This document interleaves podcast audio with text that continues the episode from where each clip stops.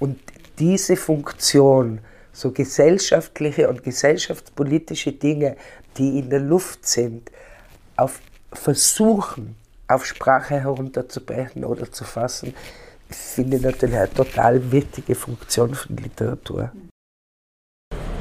Zehntes Obergeschoss. Türe öffnet.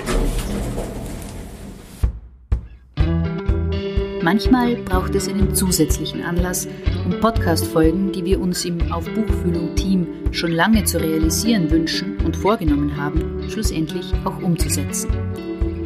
Eine der Schriftstellerinnen, die wir euch schon längst zu Gehör bringen wollten, ist die 1963 in Hall in Tirol geborene und in Innsbruck lebende Barbara Hundecker. Sie hat Germanistik, Philosophie und Theaterwissenschaft in Innsbruck und Wien studiert, hat sich lange in der autonomen Frauenbewegung engagiert und als Korrektorin, Lektorin und Redakteurin gearbeitet, bevor sie, vor allem, aber nicht nur mit Lyrik, den Schritt in das Wagnis der freien Schriftstellerei gemacht hat. Sie hat am Institut für Sprachkunst an der Universität für angewandte Kunst in Wien unterrichtet, wurde mehrfach ausgezeichnet, unter anderem mit dem Christine Lavand Lyrikpreis 2003, dem Anton Wildgans Preis 2014 und dem Tiroler Landespreis für Kunst 2020. Auf den werden wir im Gespräch noch kommen. Barbara Hundecker, deren Werk ganz treffend mit den drei Ps poetisch, persönlich, politisch charakterisiert wird, hat zahlreiche Bücher veröffentlicht, zuletzt die Gedichtbände Rom sehen und 2006, Schreiben nicht schreiben 2009, Wie ein Mensch, der umdreht geht, Dantes Läuterungen Reloaded 2014 und Anich Atmosphärenatlas 2019, der von der Deutschen Akademie für Sprache und Dichtung zu den zehn besten deutschsprachigen Lyrikbänden 2020 gewählt wurde. Vor wenigen Tagen ist ihr neuer Lyrikband im Heimon Verlag erschienen. Er trägt den Titel In jeder Zelle des Körpers wohnt ein Gedächtnis. Das allein wäre Anlass genug für eine Podcast-Folge, aber darüber hinaus feiert Barbara dieser Tage auch ihren 60. Geburtstag. Diese Folge, die in Kooperation mit dem Literaturhaus am Inn, namentlich mit Gabriele Wild, die ihr auch im Gespräch hören werdet, entstanden ist, erscheint am Tag der Buchpräsentation des neuen Gedichtbandes im Literaturhaus Innsbruck. Damit es etwas mehr den Charakter eines Geburtstagsgeschenks bekommt, und weil es über Barbara einfach so viel zu sagen gibt, haben wir einige ihrer WegbegleiterInnen aus dem Literaturbetrieb um einige Worte gebeten. Zu hören sind im Folgenden auch, ich nenne sie in alphabetischer Reihenfolge, der Schriftsteller, Performer und Literaturwissenschaftler Martin Fritz, Joachim Leitner, Komparatist und Kulturredakteur der Tiroler Tageszeitung, die Schriftstellerin und Journalistin Irene Brugger, Anna Rottensteiner, ebenfalls Schriftstellerin und bis zum letzten Jahr langjährige Leiterin des Literaturhauses am Inn, Silja Rosa Schletterer, Lyrikerin und Kulturvermittlerin und last but not least die Germanistin und Literaturkritikerin Daniela Striegel. Ihnen allen, dem Team des Literaturhauses sowie vor allen Dingen Barbara Hundecker, möchten wir gleich zu Beginn schon ein großes Dankeschön aussprechen, weil es am Ende dann doch oft untergeht. Euch danken wir fürs Einschalten und wünschen viel Vergnügen mit dieser Folge von Auf Buchfühlung. Wir haben die Schriftstellerin, hinter der nun einige Monate intensiver Arbeit am neuen Lyrikband liegen, eingangs gefragt, wie man sich ihren Schreibprozess vorstellen kann. Als kleine Hölle kann man sich meinen Schreibprozess vorstellen, weil ich mich dafür wirklich so abschotten muss und mich aus den sozialen Beziehungen und aus allem herausnehmen muss, dass es für mich ist es immer sozusagen meine kleine persönliche Aktexpedition, wo ich auch von nichts anderem abgelenkt werden darf, weil dadurch, dass ich wirklich jedes Wort so genau nehme, ist es auch so eine Fitzelarbeit und sozusagen so ein fast dompteurhafter Akt von Vokabeln schaukeln, dass ich mich dafür in einem Ausmaß zurückziehen muss, das mir als Sternzeichen Zwilling nicht besonders gut gefällt. Und darum sage ich ja immer den Satz, Schreiben ist nicht schön, das Schöne ist geschrieben haben. Dann wird es erst schön.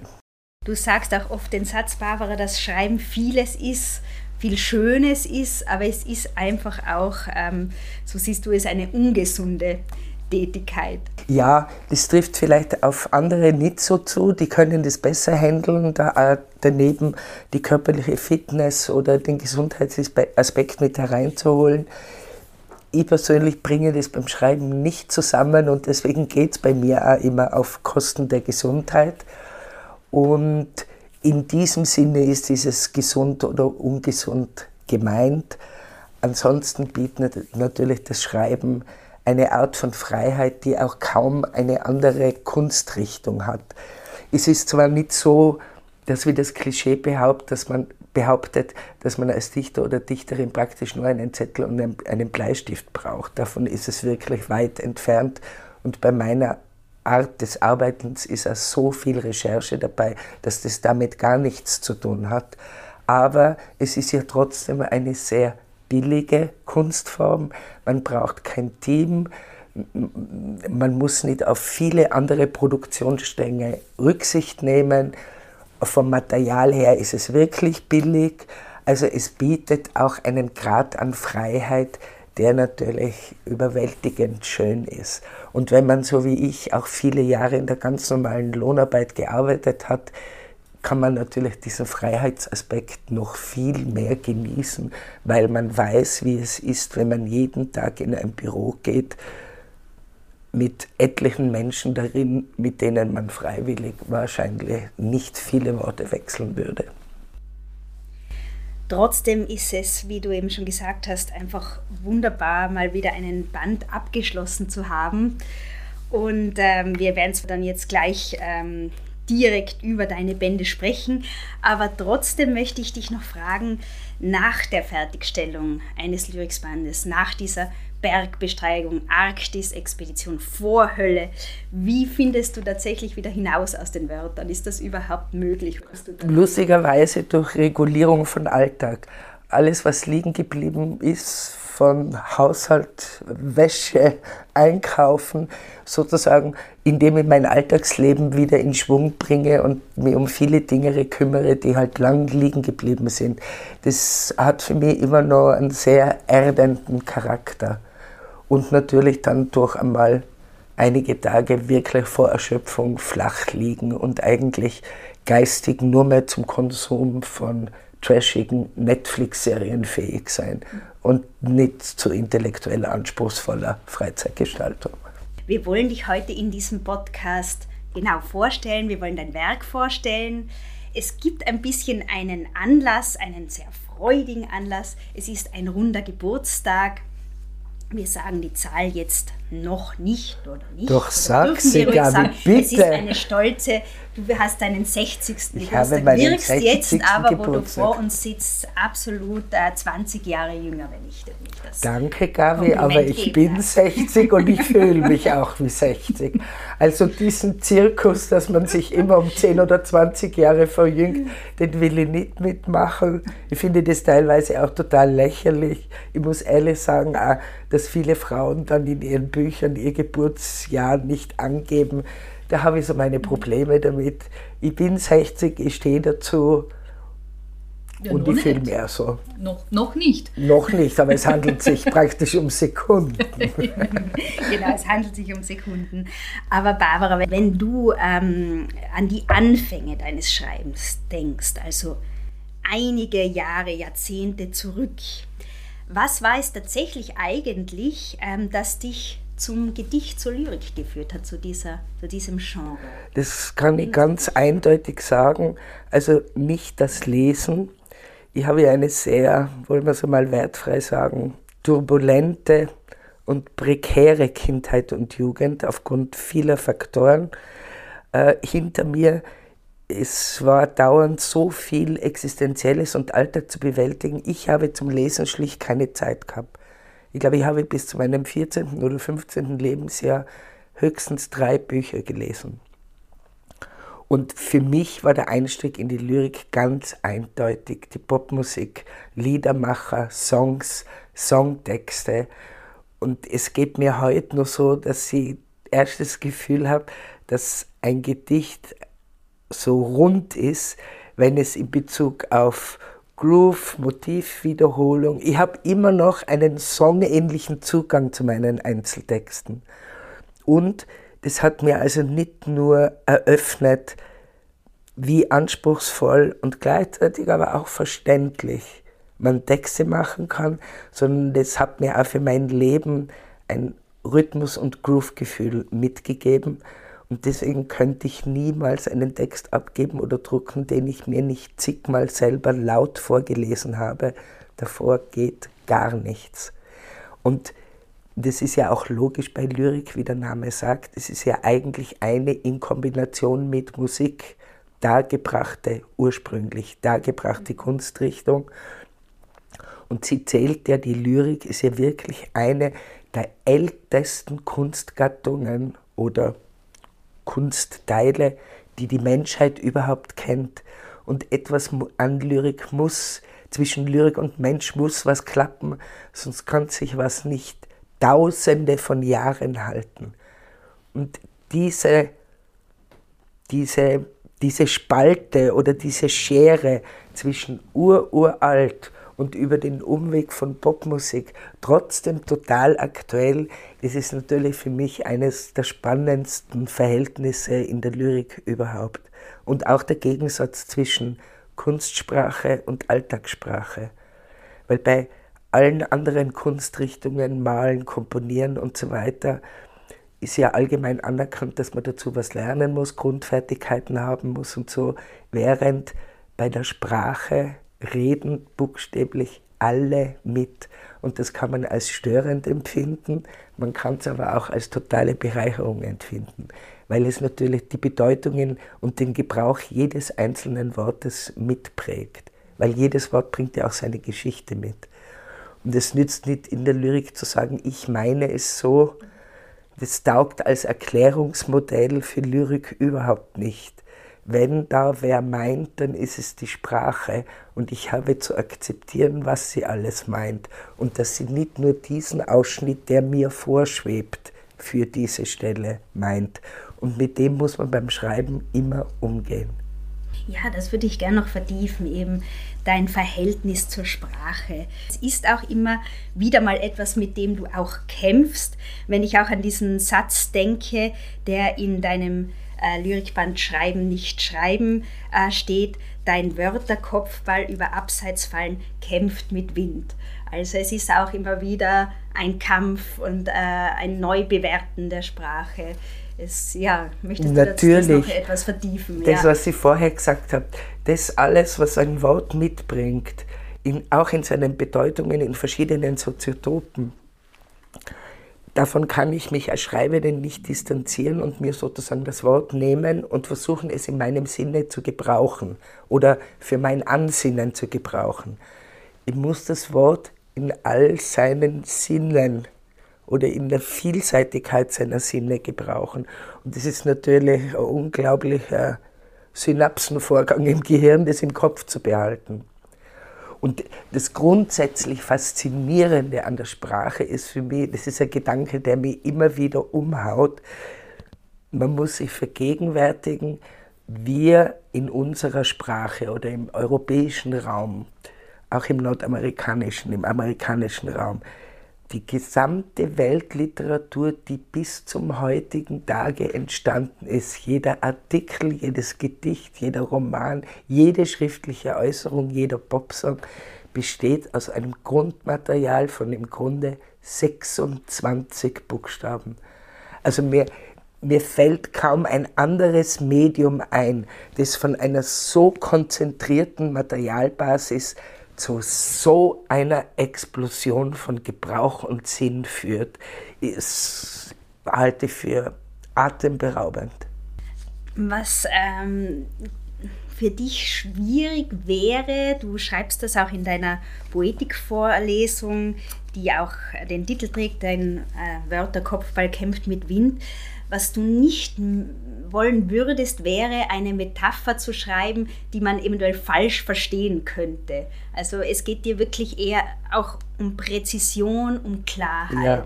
Ja, ja. Wie erreichst du dann diese oder wie schaut hier dann dein Suchvorgang aus sozusagen? Ja, das hängt natürlich ja. unmittelbar damit zusammen, indem ich mir die Historie von Wörtern oder die Bedeutungen von Wörtern anschaue. Und, das habe ich auch schon mehrmals gesagt, irgendwann in meinem Leben habe ich das Gefühl gehabt, ich habe da so einen handwerklichen Zugang. Ich muss mir einmal richtig mit dem Grundmaterial, mit dem ich hantiere, auseinandersetzen. In ganz einer sozusagen berufsschulmäßigen Ausführung. Und habe dann einmal in meinem Leben einfach den ganzen Duden gelesen. Jedes Wort im Duden was natürlich danach meinen Respekt vor Sprache ins Unermessliche gesteigert hat.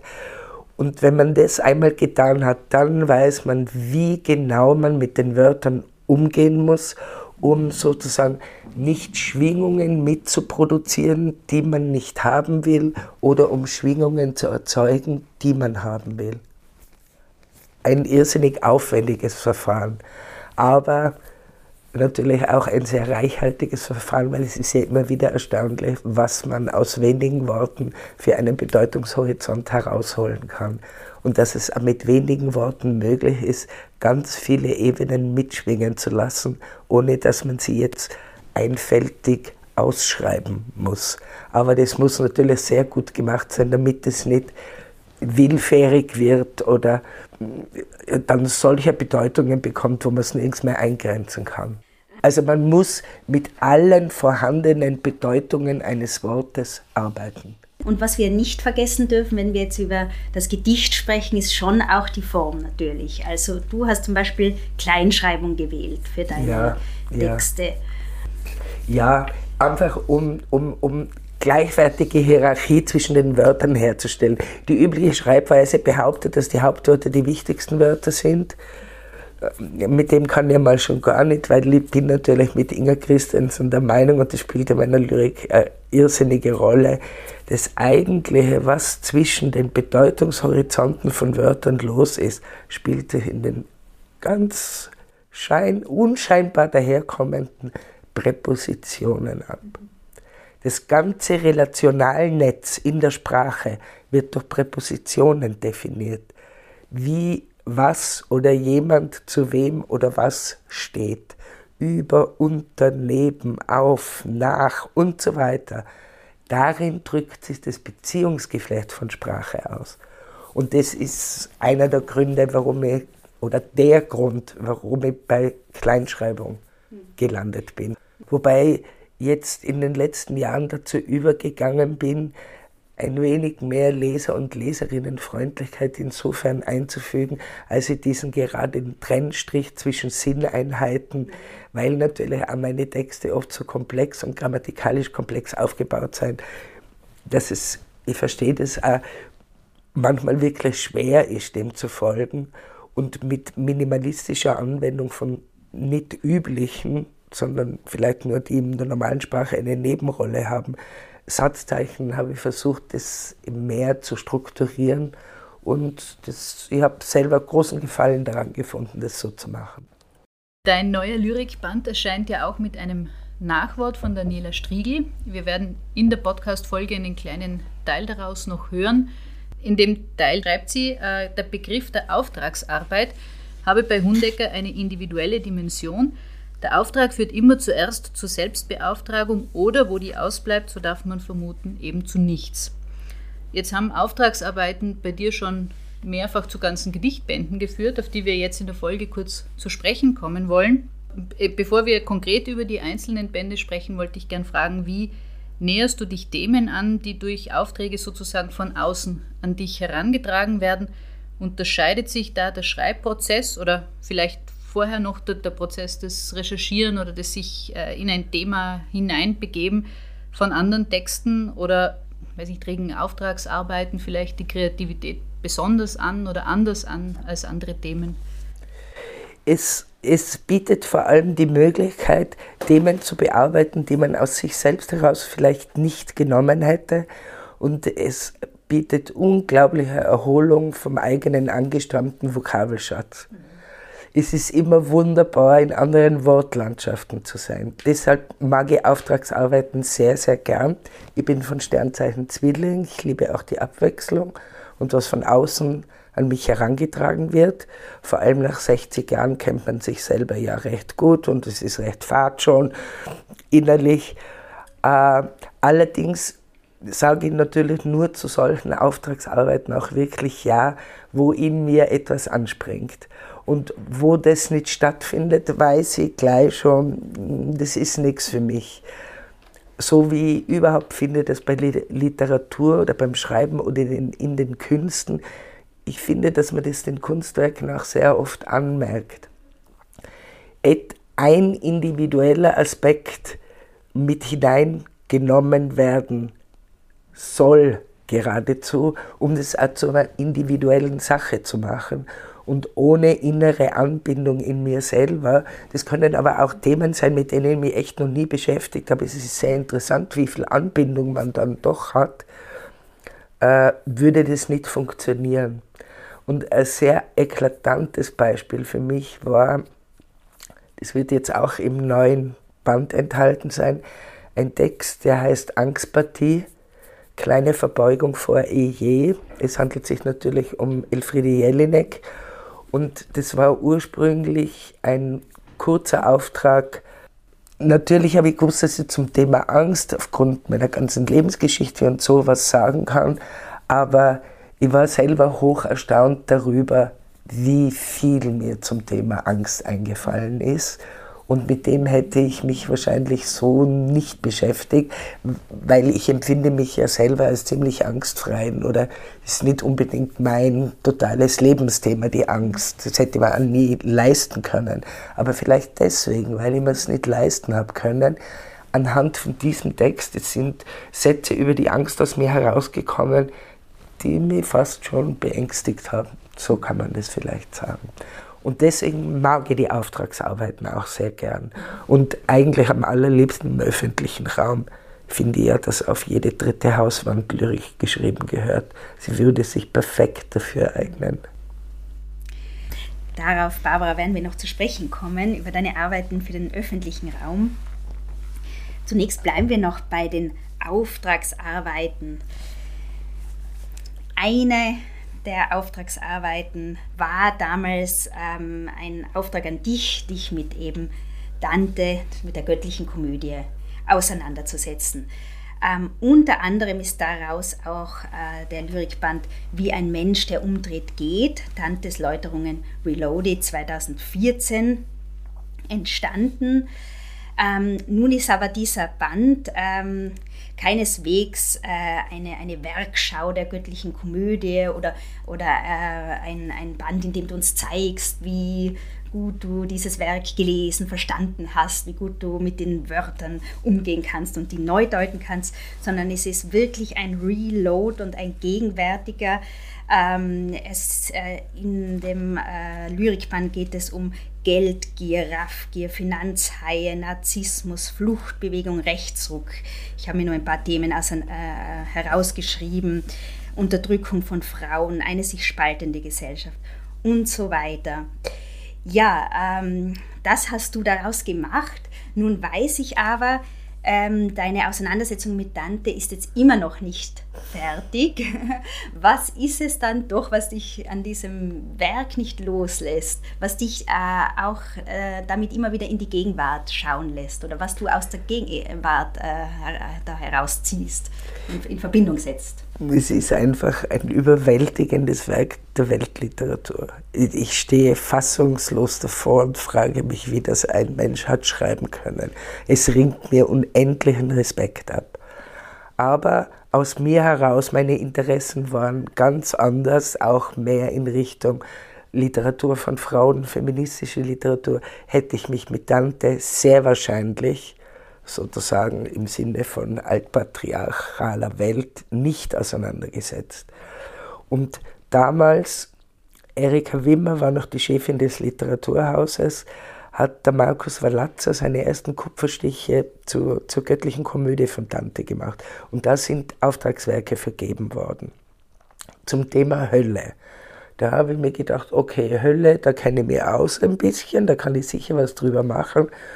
Und damals habe ich aber noch ganz normal Lohn gearbeitet und habe mir meinen Jahresurlaub von drei Wochen genommen und mich hingesetzt, um diesen Höllenzyklus zu schreiben. Und in einer Mischung aus Faszination für das bildnerische Werk von Markus Verlatzer, weil seine Skizzenbücher zu Dante hauen einen schlicht um. Die sind dermaßen großartig. Also ich war letztes Jahr in Brixen bei der Ausstellung. Ganz, ganz toll.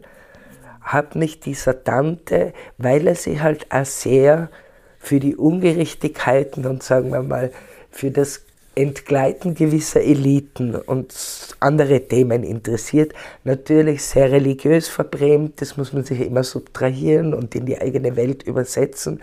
Aber vom Anprangern von Missständen gibt es bei Dante wirklich viel. Und man hat ja beim Lesen dann bei Dante zumindest das gute Gefühl, aha, die ärgsten Punkt, Punkt, Punkt, werden wenigstens bestraft. Also es ist ja sehr reinigend, weil in unserer Welt fahren die, die die Untaten verrichten, in ihren gepanzerten Fahrzeugen mit Millionen im Koffer davon. Und es passiert ihnen gar nichts. Von dem her hat es auf mich eine unglaubliche Faszination ausgeübt, wobei der Höllenzyklus ist ja vergleichsweise sehr klein ausgefallen, aber es war der Beginn meiner Tante-Lektüre mit diesem, wie ein Mensch, der umdreht, geht. Warum soll man was Altes lesen und dafür sozusagen eine Interpretation suchen oder damit was machen? Da kann es doch nur darum gehen, auch im Respekt vor dem alten Werk eine radikale Übersetzung in die Gegenwart zu machen. Und das war mein Hauptanliegen bei diesem Buch. Und aber doch eingebettet, auch sofern man das überhaupt mit Deutsch und Italienisch und mit etlichen Jahrhunderten Unterschied in die Wortlandschaft und in die Vokabellandschaft von Dante zu machen. Und sollte ich dann noch weitere Jahre nach meinem 60. Geburtstag auf der Erde verbringen, werde ich ja dann mein schriftstellerisches Werk mit einem Band über Dantes Paradies abschließen und der wird sehr wahrscheinlich heißen die Wiese Paradies. Ja, ich denke, wenn es um dieses Auf- äh, oder zumindest Aufbegehren vielleicht gegen Eliten geht. Also nicht nur gegen Eliten, das will ich gleich, ja, ja. Äh, weil das ist ja im Moment von verschiedenen äh, Widerstands- oder Oppositionsbewegungen sozusagen die Eliten, die Eliten, die Eliten. Aber man kann sozusagen diesen Machtmissbrauch und das Gefälle innerhalb jeder zweiten Familie beobachten, nicht nur bei den Eliten. Es ist ein Mechanismus, der sich vom kleinsten bis zum größten abspielt. Und man kann ja natürlich sehr viel über die Eliten, über die Politiker und Politikerinnen schimpfen, aber ich habe auch einen gewissen Respekt vor der grundsätzlichen Bereitschaft, sich für sowas wie öffentliche Dinge und öffentliches äh, zu engagieren. Nur finde ich, wir bräuchten endlich sowas wie eine Politikerhaftung, sodass nicht alles, was in einer Funktionsperiode gemacht wird oder nicht gemacht wird, vollkommen sanktionslos und äh, ohne, ohne, ohne dass es Konsequenzen hätte, dann einfach vorübergeht. Die Betreffenden ziehen sich zurück, hinterlassen ihre Baustelle, ihren Misthaufen, ihren Sauhaufen, was immer. Und es kann ihnen nicht, im Grunde wenig bis nichts passieren.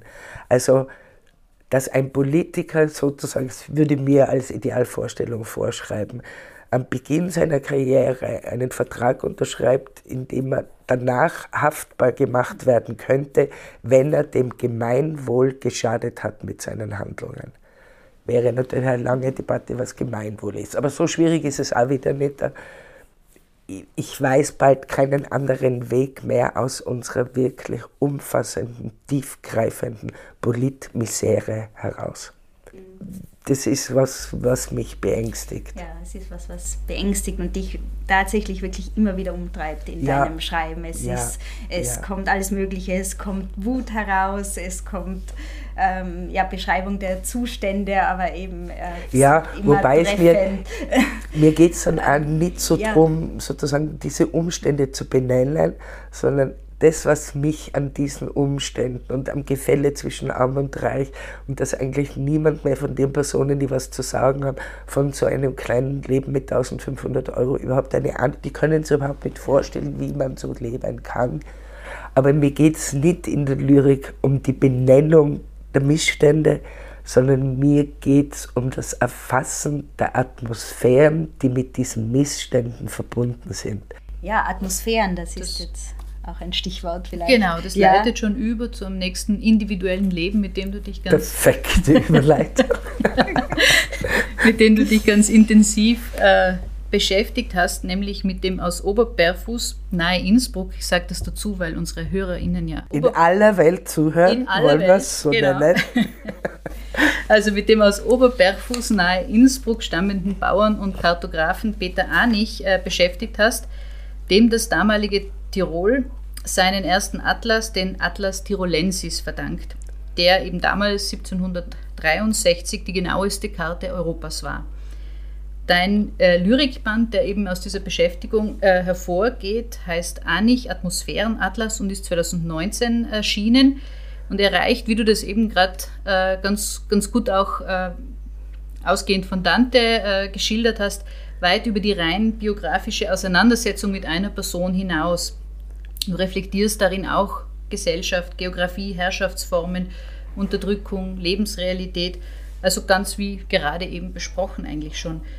Ähm, und worauf ich eigentlich hinaus will mit dieser langen Einleitung, ist die Recherche, die, die dem Ganzen äh, vorangegangen ist. Äh, du recherchierst ja immer, du hast es auch eingangs schon angedeutet, sehr ausgiebig und sehr genau für deine Texte. In dem Fall hast du aber nicht nur über den Atlas recherchiert, sondern auch Briefwechsel, Zitate und vieles mehr mit einbezogen in deine Arbeit. Vieles, vieles. Es gibt sehr wenig mhm. zu Anich. Mhm. Sage ich gleich dazu. Wie immer bei den kleinen Leuten. Mhm. Über die feudalen Schichten wissen wir sehr viel. Aber wer schreibt sozusagen die anderen Leben auf? Mhm. Klammer zu. Klammer zu. Aber also kann man sagen, das bin ich mir jetzt nicht mehr sicher, ob man das sagen kann, dass dieser Anich-Band in Bezug auf die Recherchen der bisher aufwendigste deiner Bände war. Er war das Schwierigste. Also das wahre Ausmaß meiner Recherchen spielt sich natürlich in einem Großteil innerhalb der Wort- oder der sprachwissenschaftlichen Recherche ab. Und beim Anich sind ja viele Dinge nicht zugänglich. Es war für mich eine sehr eigene Erfahrung zu sehen, dass im Grunde Historiker und Historikerinnen darauf angewiesen sind, was in dem Moment, wo sie über etwas schreiben, überhaupt zugänglich ist. Also zum Beispiel die Verfachbücher, die eindeutig die Besitzverhältnisse ans Licht gebracht hätten, die waren zu diesem Zeitpunkt gerade auf zwei Jahre beim Renovieren. Das heißt, man kriegt sie gerade nicht. Und vieles ist auf Mikrofilm, vieles ist in Kurrentschrift, Dinge, die alle sehr schwierig sind. Aber ich habe da den Herrn Rupert angetroffen aus Zufall, der, glaube ich, sein Leben im Tiroler Landesarchiv verbracht hat und der ja so eine ganz eigene Körperhaltung entwickelt hat, um Mikrofilm zu lesen, wo ich also keine Zeile verstanden habe und einige Sachen, nicht so viele, habe ich mir mit ihm gemeinsam angeschaut und eigentlich das erstaunlichste Ergebnis für mich bei der Recherche war, das ja auch noch nie in der Anich-Forschung vorgekommen ist, wobei die Anich-Forschung, ich glaube 1971 ist das letzte Buch zu Peter Anich erschienen, also und dass man da aus Anlass des 300. Geburtstages hätte man auch mehr machen können, wollen wir das mal so ausdrücken, dass im Totenbuch oder im Pfarrbuch von Oberberfuß seine jüngere Schwester als Taschensonnenuhrenerzeugerin drinnen steht. Das habe ich vorher in der wenigen zugänglichen Literatur zu Anich zum Beispiel noch nie gelesen. Also, und ich bin da auch herausgegangen mit, mit, mit der Einschätzung, wie wichtig es ist, dass immer wieder neue Generationen auch schon abgearbeitete Sachverhalte durchforsten wobei sie aber bitte andere Dinge nicht vernachlässigen sollen. Wir sollen uns nicht in Endlosschleife mit dem herkömmlichen Kanon beschäftigen, weil wir wissen, wie viel der Kanon auf die Seite gedrängt hat. und jetzt werden einmal ein paar Jahrhunderte verdrängter Kanon angesagt, andere Debatte. Aber man richtet doch immer wieder einen ganz anderen Blick auf eine bestimmte Person. Jede Generation oder jede zweite Generation hat einen anderen Blick auf, darauf. Und die ganze Anich-Sache ist ja wieder aus einer Auftragsarbeit entstanden. Das Gasthaus Steden in der Anichstraße wurde renoviert. Ein mir mit mir bekannter Architekt hat den Umbau gemacht. Es war klar, das Gasthaus soll wegen Anichstraße Anich heißen und nicht mehr Steden. Und habe dann den Auftrag bekommen, dort Fenster zu gestalten zum Thema Anich. Und dann habe ich angefangen, wie wir alle oder ihr vielleicht nicht mehr, in meiner Generation ist man ja einmal in der Volksschule und einmal in der Unterstufe zumindest auf mich aufmerksam gemacht worden. Und zu dieser Lebenszeit sagt er natürlich eine Tirolkarte aus dem 18. Jahrhundert und so weiter gar nichts. Und wegen dieser Fenster im Gasthaus Anich habe ich wieder angefangen, mich mit Anich zu beschäftigen. Und da war ich wiederum erstaunt, wie die mir bis dahin oberflächlich bekannte Anich-Geschichte geht. Förderer, gefördert von hoher Stelle, die Jesuiten, der Pater Weihnacht und so weiter. Und was aber für Konflikte in Anichs Leben aufgetaucht sind, die einfach ganz viel mit, das darf man heute nicht mehr so nennen, obwohl sie die ganze Zeit am Rennen ist, mit der Klassenfrage. Und ich habe über gewisse Tonfälle in der Korrespondenz seines Förderers und so weiter wirklich sehr staunen müssen. Und plötzlich, und auch der zweite Aspekt, der mich vielleicht an Anich dann so gepackt hat, sein lebenslanger Zwiespalt und Kampf zwischen einem gebrechlichen Körper und der inneren Berufung und wie viel von der inneren Berufung an der körperlichen Verfasstheit scheitern kann. Und das Thema Krankheiten und so und mein Körper ist ja auch meine ewige größte Baustelle. Dieser Zwiespalt hat mich natürlich an Anne total emotional erwischt und davon ist auch sehr viel in das Buch eingeflossen und vielleicht verstärkend dazu in den Schlusszeiten dieses Buches ist dann parallel auch noch meine Mutter gestorben.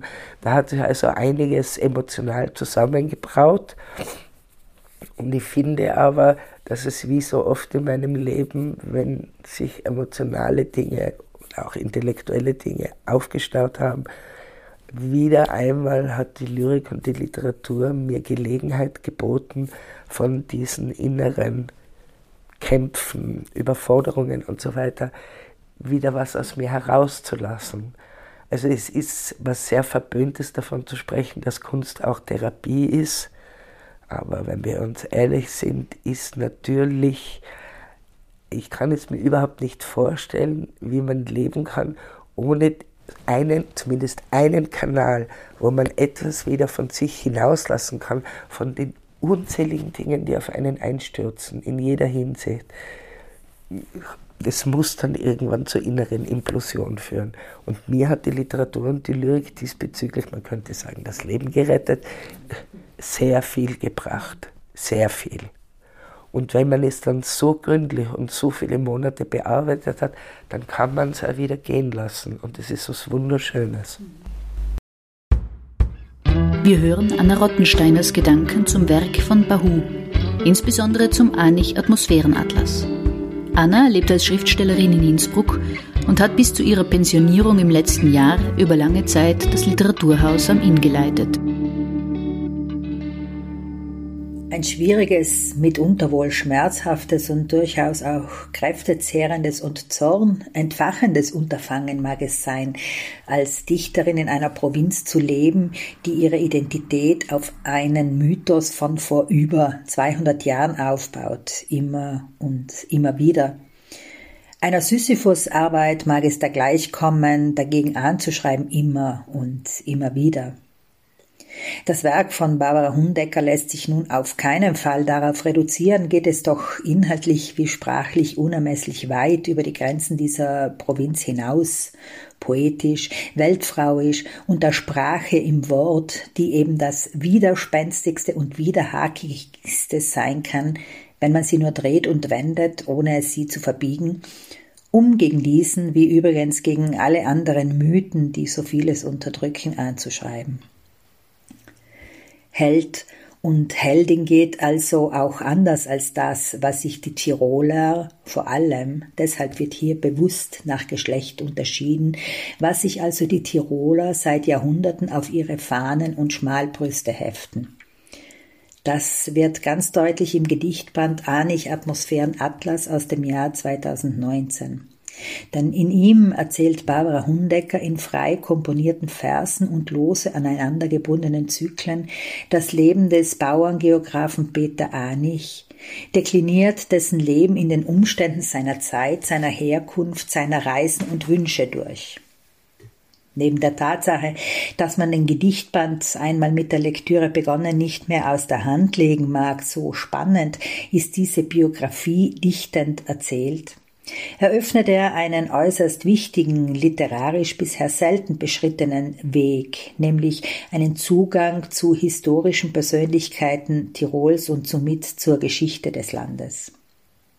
Dadurch wird der eine beherrschende Mythos aufgebrochen, ohne in Gegenmythen zu verfallen.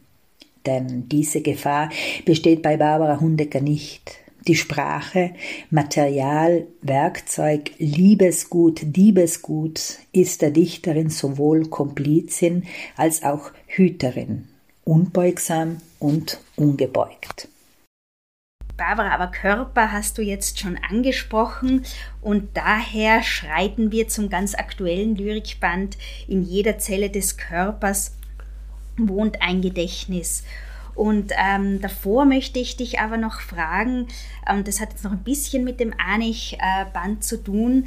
Ähm, wenn wir das so richtig beobachtet haben, dann hast du auch in den letzten Jahren, in den letzten Bänden ähm, auch die Form des Zyklus für dich entdeckt.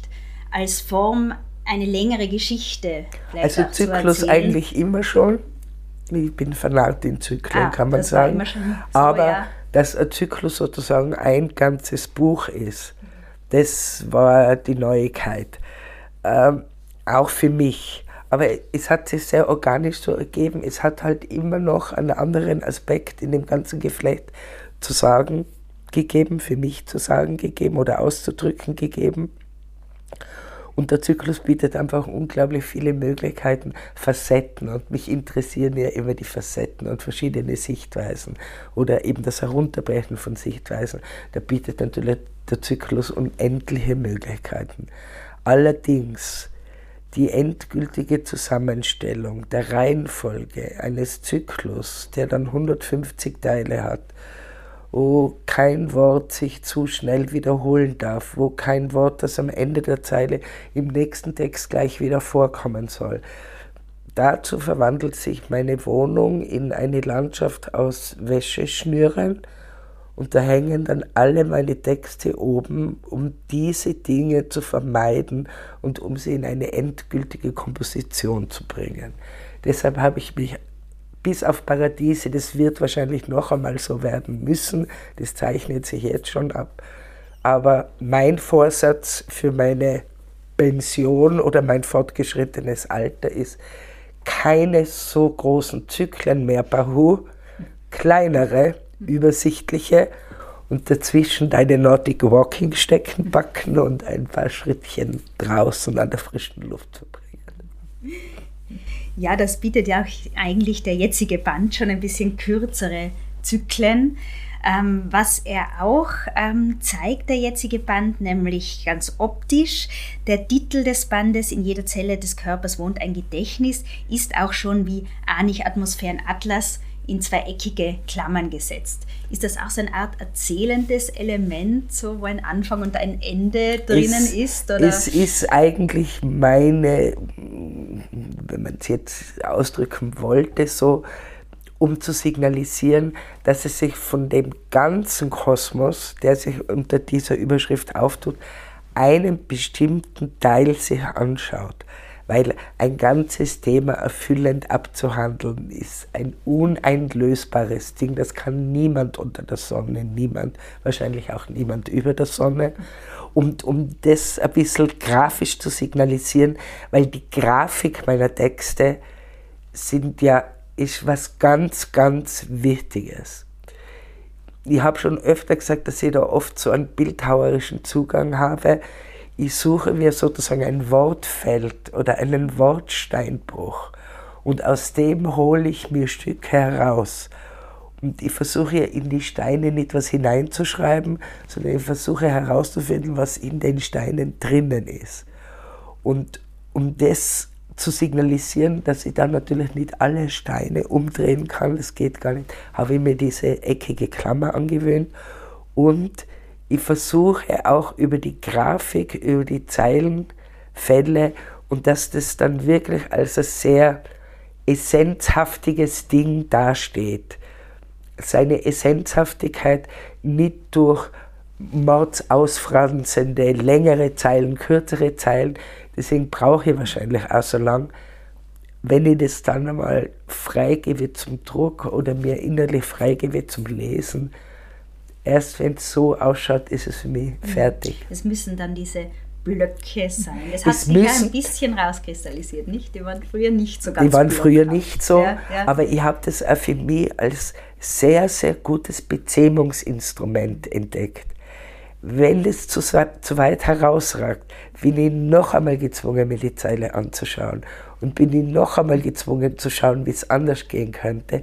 Und in diesem Verfahren, dichten heißt ja verdichten und Unwichtiges loslassen, habe ich jetzt, ich habe im Nachwort von Daniela Striegel gut zu lesen, ein Gedicht hatte die erstaunliche Fähigkeit, vom Abnehmen zuzunehmen.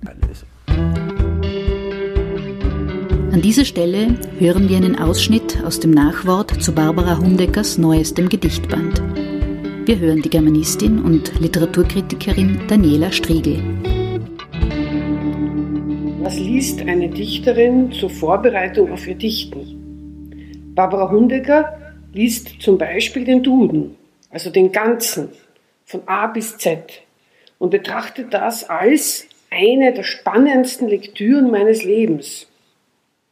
Das Projekt galt dem poetisch-metapoetischen Band Schreiben, nicht schreiben aus dem Jahr 2009.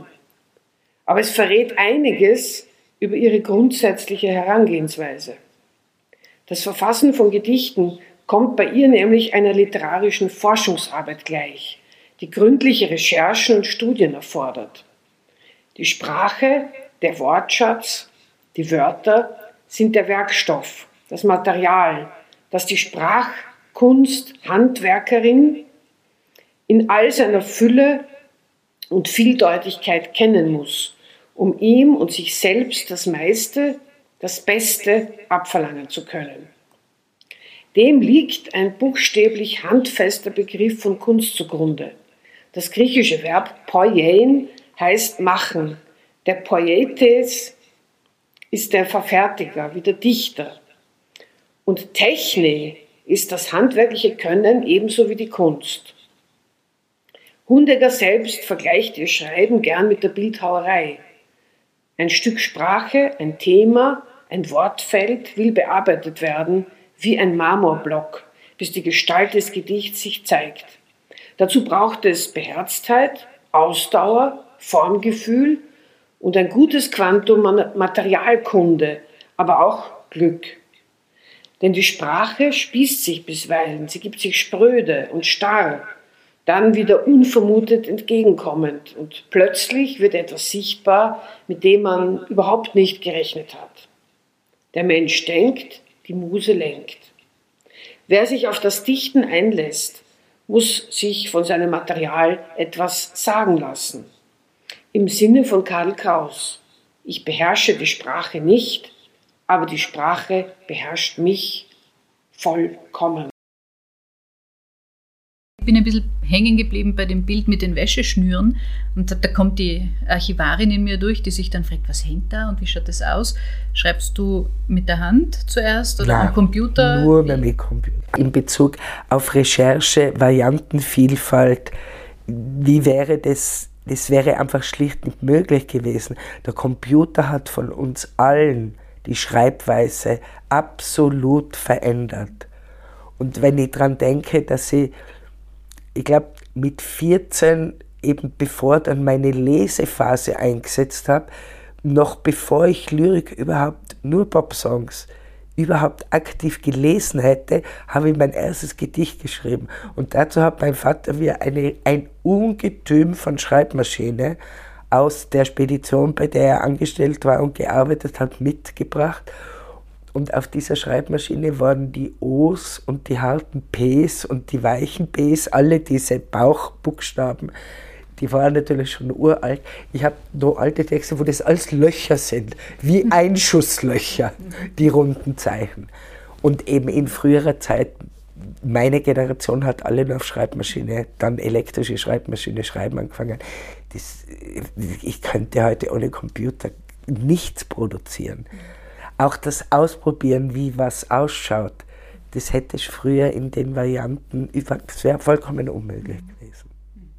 Und jetzt bekommen wir ja dann KI, dann ja. können wir uns vielleicht zurücklehnen, ja. geben ChatGPT an, was wir uns so vorstellen und kochen uns dabei was Gutes. ich hätte nicht so viel dagegen, muss ich ehrlich sagen. Ja, Barbara, ähm, ich war eigentlich schon ähm, bei deinem aktuellen Lyrikband In jeder Zelle des Körpers wohnt ein Gedächtnis und wollte auf den Zyklus kurz eingehen, den ersten, eckige Klammer auf, apropos Doppelpunkt Corona, eckige Klammer zu. Ähm, ja, Barbara, diese Zeit ähm, äh, jener Stillstand, jene Isolation, auch dieser plötzlich ganz leise gewordene Literaturbetrieb, dem konntest du damals, glaube ich, einiges abgewinnen. Stimmt ja, das stimmt. Das will ich gleich mit Ja beantworten. Also aus persönlichen Gründen. Ich hatte da eine wirklich schwere Zeit hinter mir in Sachen Familienangelegenheiten und Betreuungspflichten. Und ich sage mal so, wäre dort Corona nicht gekommen, hätte ich sehr wahrscheinlich sozusagen laut aussprechen müssen, dass ich ein Burnout habe. Und ich glaube, dass etliche Menschen auf dieser Welt in dieser Zwangspause ihre Burnouts, ihre Überforderungen, weil für mich der Unterschied zu, ich lobe sicher nicht die alten Zeiten, weil als Frau die alten Zeiten zu loben, da hat man irgendwas grundsätzlich nicht verstanden, Klammer zu, weil auf was beruft man sich da bei den guten alten Zeiten für die Frauen. Aber es war ja doch so, dass die Leute hauptsächlich von außertourlichen Erlebnissen überfordert waren. Schwere Krankheiten, Dinge, die zu erledigen waren, äh, Verletzungen, Unfälle äh, und so weiter. Aber durch die unglaubliche Beschleunigung des Lebens und dass eigentlich sehr viele Tätigkeiten, die früher von uns, von Dienstleistern servicemäßig erledigt wurden, ist alles in unserem Bereich verlagert worden, von Bankkonto abwärts über Handys. Also wenn man der heutigen Generation erzählt, dass der normale Mensch, der so in den 50er oder 60er Jahren auf die Welt gekommen ist, einmal im Leben ein Festnetztelefon angemeldet hat. Und das war's mit dem Thema Telefon, ist diese Überforderung, dass alles, wir uns um alles selber kümmern müssen und so viel Dienstleistung auch vom Staat aufgegeben wurde, erklärt auch diese Überforderung. Jetzt sind die Leute einfach rein vom Alltag überfordert. Und wenn dann noch was Außergewöhnliches passiert, dann ist man nicht mehr fertig, sondern dann ist man gleich schwer an der Kippe vom Zusammenbruch. Und diesbezüglich hat, glaube ich, nicht nur für mich, sondern für viele die Corona-Zeit eigentlich eine willkommene Pause geboten, Wobei wir da über ein ziemlich auch wiederum elitäres Gefühl reden, weil wer eben mit drei Kindern auf 60 Quadratmeter ohne Balkon die Corona-Lockdowns überleben hat müssen, hat einen ganz anderen Blick darauf. Und wieder, wieder einmal, ich bin ja einfach absoluter Kinderfan, ich finde ja einfach die nettesten Menschen, die es auf der Welt gibt, sind die Kinder wie in dieser Zeit wieder einmal über die Kinder, die Schulen und ihre Bedürfnisse, weil sie einfach keine Lobby haben, drüber gefahren worden ist und damit auch über die Frauen. Es ist natürlich wirklich skandalös. An der Stelle hören wir die Schriftstellerin und Journalistin Irene Brugger. Sie erzählt von der Verbindung zu Bahu, die stark ist, auch obwohl sich die beiden selten sehen. Im Gespräch geht es anschließend um Public Poetry, um Kunst und vor allem um Lyrik im öffentlichen Raum. Es gibt im Leben einen Konvoi an Begleitpersonen, die einem mehr oder weniger nahestehen, mit denen man sich mehr oder weniger verbunden fühlt, die man mehr oder weniger oft sieht, und Barbara Hundecker ist in meinem Lebensbegleitkonvoi eine ganz wichtige Person und Persönlichkeit. Wir sehen uns zwar selten, aber es gibt eine starke innere Verbundenheit. Wir entstammen der gleichen Generation und Geburtsstadt. Aber das wichtigste Bindemittel ist natürlich die Literatur. Barbara Hundecker ist eine grandiose Dichterin, dafür bewundere ich sie sehr. Vor allem aber bewundere ich sie auch für die tiefe Menschlichkeit, die sowohl ihre Person als auch ihre Literatur charakterisiert. Ich mag auch ihren trockenen Humor, ihre genaue Beobachtungsgabe, ihre Sensibilität und ihre Courage. Wenn man mit Schriftstellerinnen befreundet ist, muss man sich übrigens gar nicht so oft sehen, Ihre Gedankenwelten sind ja immer präsent. Man braucht nur in ihren Büchern nachzulesen und deshalb sind Barbaras Bücher in meinem Regal auch ganz prominent platziert. Kann man sagen, dass die Lyrik im öffentlichen Raum auf spezielle Herausforderungen trifft, aber eben auch die Möglichkeit äh, hat, außerhalb der Buchdeckel ganz anders zu wirken, einfach anders. Ich bin überzeugt davon. Ja. Also, jetzt sagen wir natürlich gute Lyrik. Oder witzige Lyrik. Es, man muss es gar nicht so.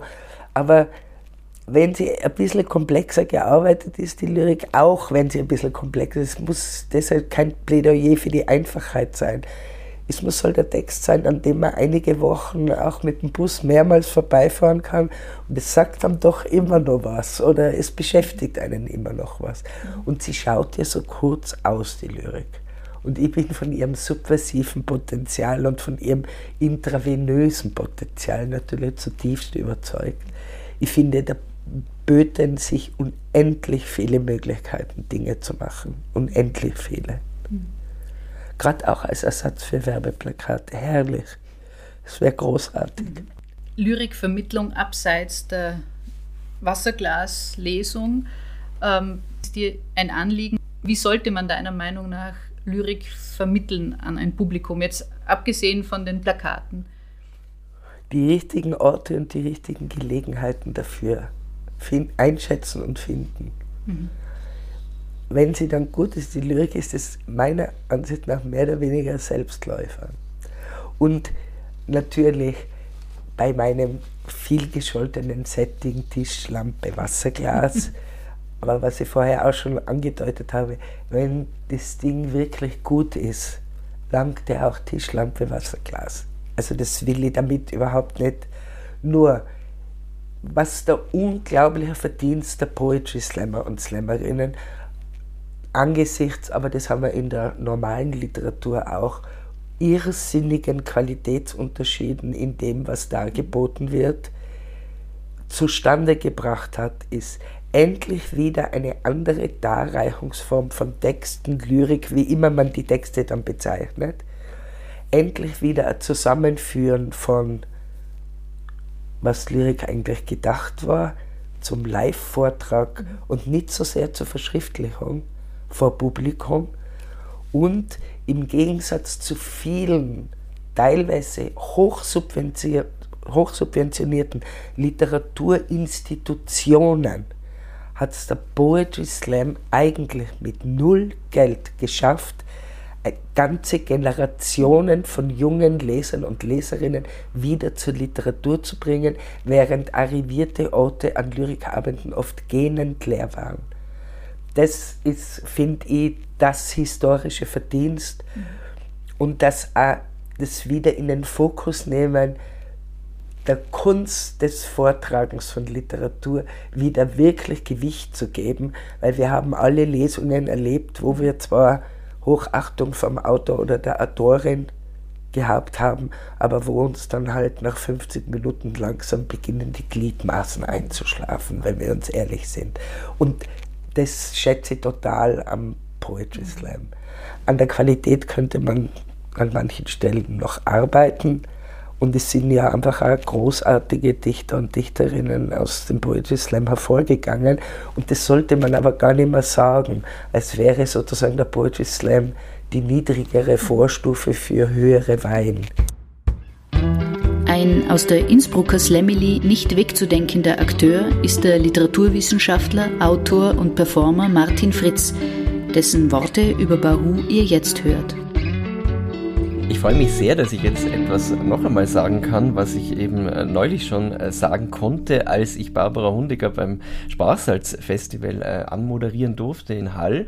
Nämlich Barbara Hundiger ist schon neben vielen anderen auch deshalb eine extrem wichtige Autorin, weil sie eben für mich, aber also ich denke auch für viele andere Menschen ein, ein Vorbild ist und ein, ein Role Model, in dem sie einfach so seit so vielen Jahren eben vorlebt und zeigt, also dass das geht. Also hier in Innsbruck, in dieser doch sehr kleinen, äh, provinziellen, engen, in vielerlei Hinsicht auch ziemlich konservativen Stadt, äh, hier eben zu leben und zu arbeiten und trotzdem queere, feministische Gegenwartslyrik zu schreiben, die den Vergleich mit dem, was anderswo produziert wird, überhaupt nicht scheuen muss, die da absolut an der Spitze eben äh, mitarbeitet.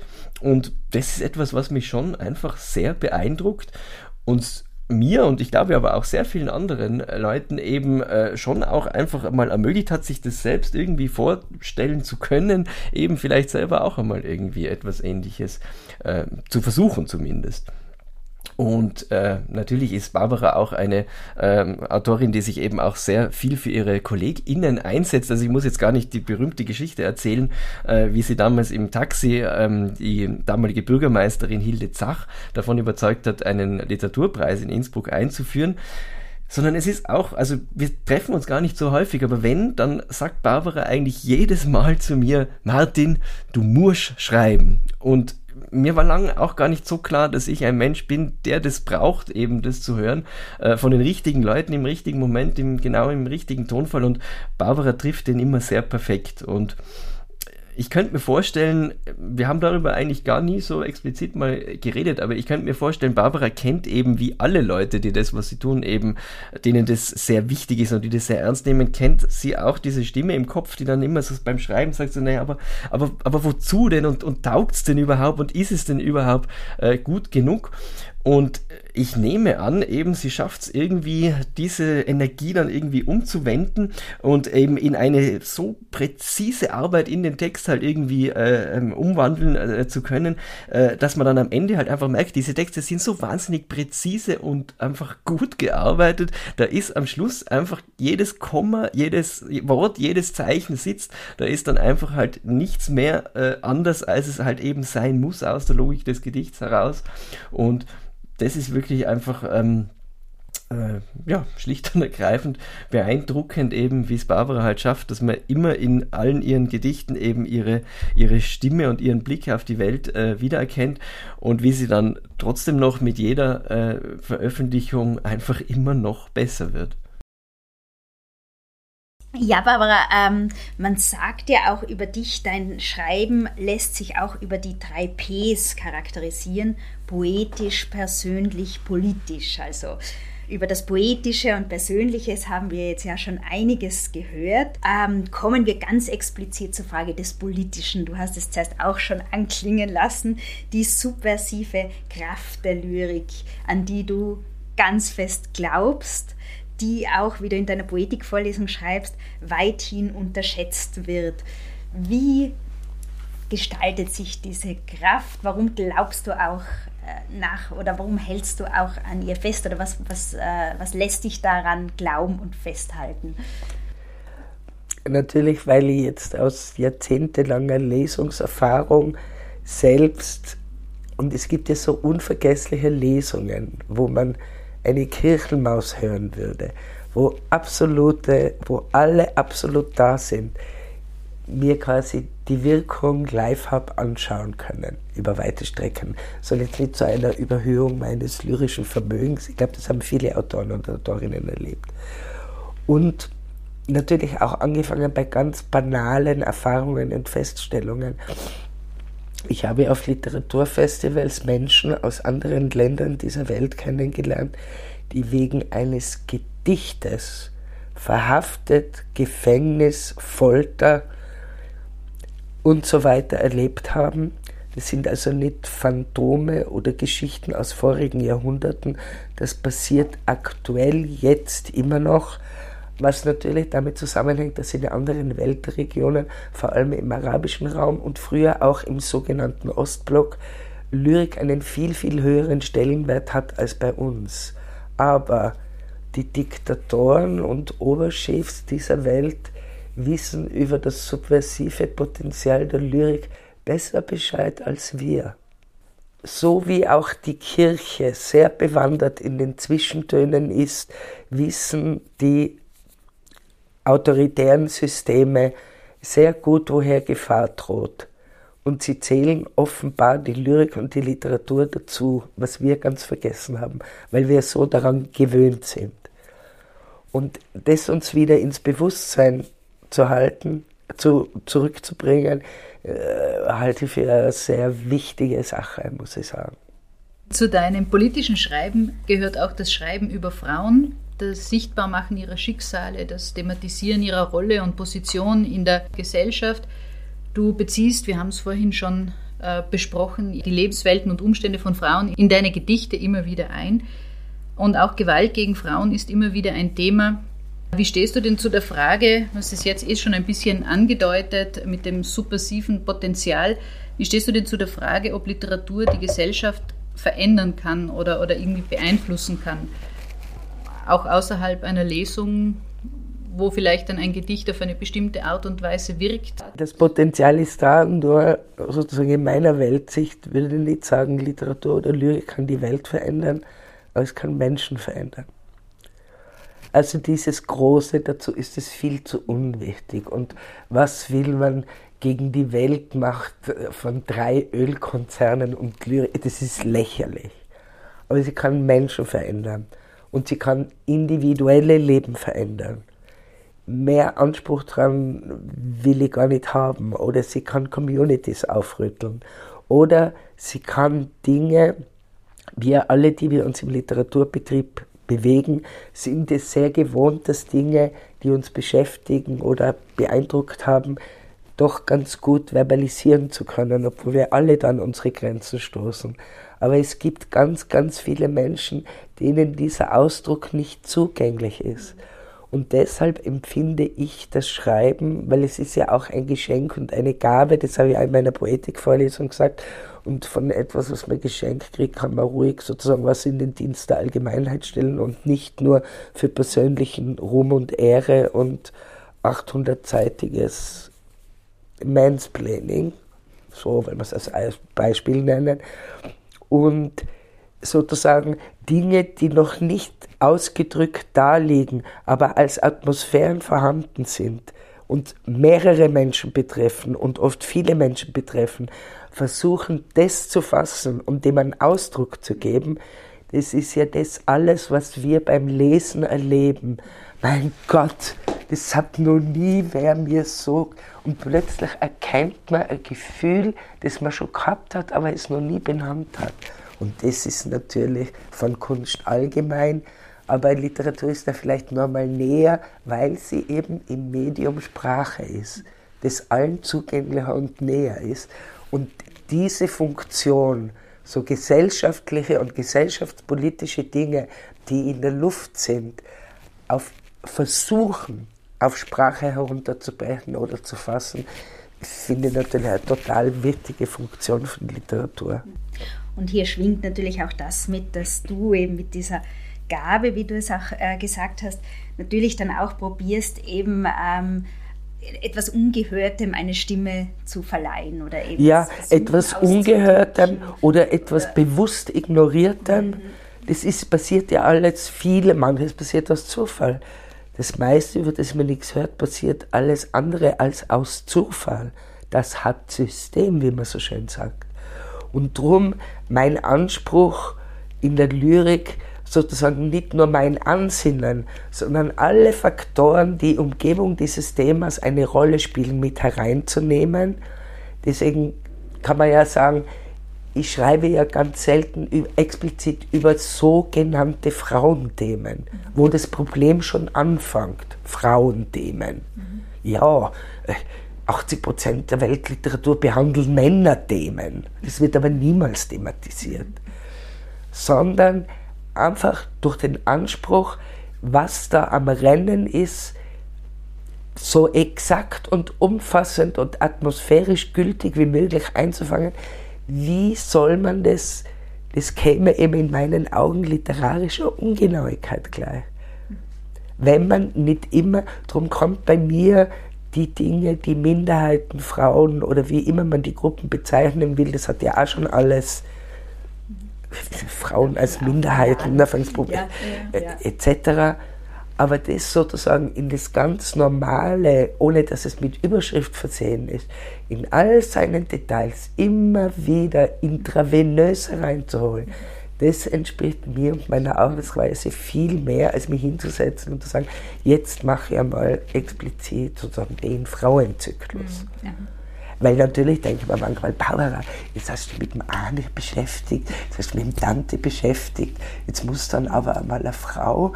Na, aber es interessiert mich oft viel mehr in diesen Männerwelten, das intravenös, was Frauen, ihre Welt, ihre Sichtweise oder wie in diesen Männerwelten mit den Frauen verfahren wird, das reizt mich einfach mhm. oft viel mehr. Ja. Und es, es muss nicht als Überschrift Frau drüber stehen. Es entfaltet seine Wirkung trotzdem. Manchmal sogar noch mehr. Und also diese individuelle Freiheit gönne ich mir auch nach über 40 Jahren Engagement für Frauen, Lesben, Homos und so weiter. Ich darf jetzt auch sagen, mein Gott, 40 Jahre und jeden 8. März das gleiche Thema mir ist es so fad. Mhm. Es, es, ist so, und wie, gesagt, wie ich vorher schon gesagt habe, ich finde es total super, dass jetzt spritzige, junge, voller Kräfte Frauen, es wird ja weitergemacht. Ist ja nicht wie manche Generationen meinen, mein Gott, wenn wir gehen, ist alles aus. Na, unter dieser Selbstüberhöhung leide ich also wirklich nicht. Jede Generation hat geglaubt, nach mir geht's unter und mit der Jugend geht's bergab. Sprachlich, moralisch. Jede Generation wiederholt es sozusagen. Aber ein individuelles Anrecht darauf, dass man sich mit gewissen Fragen eben nimmer gern beschäftigt, weil sie einen so fadisieren. Das darf man mit 60 dann auch haben, finde ich. Als nächsten Wortbeitrag hören wir jenen der Lyrikerin und Kulturvermittlerin Silja Rosa Schletterer. Er zeigt auch, wie wichtig Bahu für die ganz junge Generation von Autorinnen ist. Barbara Hundecker hat Lyrikgeschichte geschrieben. Mindestens meine Lyrikgeschichte, aber spätestens mit Anich Atmosphärenatlas hat sie das in meinen Augen und Ohren und Herzen definitiv gemacht. Barbara Hundecker oder Bahu, wie sie von uns allen doch so liebevoll genannt wird, ist nämlich ein Feuerwerk, ein Meisterinnenfeuerwerk an poetischer Sprengkraft. Spätestens seit meinem Studium prägen mich diese vier Buchstaben B, A, H-U. Kein Wunder übrigens, dass da nur ein Unterschied in den Buchstaben zu Bach ist. Man sollte Fugen über diesen Namen schreiben. Bahu ist für mich ein Beweis, wie sehr Lyrik einsickern kann in die Fingerspitzen, in die Weltwahrnehmung. Es gibt zwei Textstellen, die mich seit dem ersten Lesen von ihr nicht mehr loslassen und meine Welt prägen. Das eine ist aus dem Band Wie ein Mensch, der umdreht geht, das Abschlussgedicht. Und zwar die Stelle, jeder Berg reicht, wenn ihr ihn erreicht habt, höher als die Augen hinauf. Und dann am Ende, und immer heißt's, nach nur noch einer Kehre kämen Hütte und Brunnen in Sicht, und von jetzt an steige sich's leicht, kam aber nicht. Ich war seither nie mehr am Berg, ohne an diese zwei Ausschnitte zu denken. Und ein anderer Ausschnitt aus dem Band Schreiben, nicht schreiben, die Zeile aus dem Gedicht Fenstertage, war für mich und ist für mich immer wieder die Beschreibung für diese Diskrepanz und ein Anker und ein Wissen, man ist in diesem, man ist in dieser Zerreißprobe nicht allein. Der Satz, dabei immer schauen, dass deine ArbeitskollegInnen verstehen, dass schon wieder du den Fenstertag frei brauchst, weil du zum Lesen eingeladen bist. Bahu bedeutet übrigens auf Sanskrit in hohem Grade oder außerordentlich oder große Wertschätzung oder stark. Das finde ich sehr passend. Und kommen wir jetzt zu dir als öffentlich auftretende, politisch kritische Person. Du hast in den letzten Jahren mit einigen Reden Aufsehen erregt, nicht nur mit deiner grandiosen Rede zu 25 Jahre Literaturhaus am Inn zum Thema Literatur bewegt, die übrigens online auch noch abrufbar ist. Ähm, für ein mediales Echo hat unter anderem auch die Rede gesorgt, die du zur Verleihung des Tiroler Landespreises für Kunst 2021 gehalten hast. Diesen Preis hast du übrigens unter anderem auch für dein Werk ähm, zu Peter Anich, für den Atmosphärenatlas bekommen. Davon kann man ausgehen, dass das Anich-Buch beim Tiroler Landespreis eine gepasst. große Rolle gespielt hat. Ja. Genau, und dann gab es einen, äh, ein großes Fest der Kultur, damals noch initiiert von Beate Ballfrader, der damaligen Landesrätin für Kultur. Und du hast dort äh, eine Rede gehalten, die, glaube ich, vielen im Gedächtnis geblieben ist. In deiner Rede hast du unter anderem auch genau eine Kunstabgabe für den Tiroler Tourismus gefordert, anstatt einer Tourismusabgabe, die eben Künstlerinnen und Künstler leisten müssen. Und zur Erklärung, die Tourismusabgabe ist eben eine Abgabe, die alle selbstständig erwerbstätigen Personen und Gesellschaften an den Tourismus leisten müssen ähm, und unter anderem eben auch Institutionen, kulturelle Institutionen oder Künstlerinnen und Künstler. Ich möchte jetzt auch gar nicht lang über die Tourismusabgabe sprechen. Why not? eben der Tourismus ist ja überhaupt auch ein Thema, mit dem du dich immer wieder beschäftigst. Und somit sind wir eigentlich ähm, in Tirol, wo eben du schon seit langem lebst, wo in Innsbruck schon sehr lange dein Lebensmittelpunkt ähm, ist, nach auch einer Zeit, die du in Wien verbracht hast. Ja, wie ist es für dich, Barbara, als Schreibende in Innsbruck zu sein, zu bleiben? Was hält dich hier und was wird dich hier? Mittlerweile Gewohnheit hält mich hier.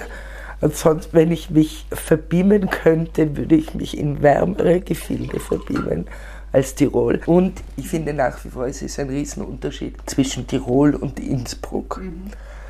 Ich fühle mich sehr als Innsbruckerin, äh, Tirol, da beginnt schon meine Krise. Weil diese Tirol-Klischees, diese tief patriarchal geprägten Tirol-Klischees, dieses jetzt wieder in Mode befindliche Berufen auf Traditionen, Traditionen, Traditionen. Traditionen, in denen die Männer die Hauptrollen spielen. Es geht eigentlich um Wiedererstarken von Patriarchat über den Umweg der Tradition. Und da könnt ihr jetzt nur viele andere Beispiele nennen. Auch viele politische Gruppierungen weltweit, die sich unter anderen Überschriften von Corona-Leugner bis Evangelikale bis etliche andere, hier geht es eigentlich ums Patriarchat. Und natürlich dieses Untertan und Land und Uniformen und Schützen und Gewehre.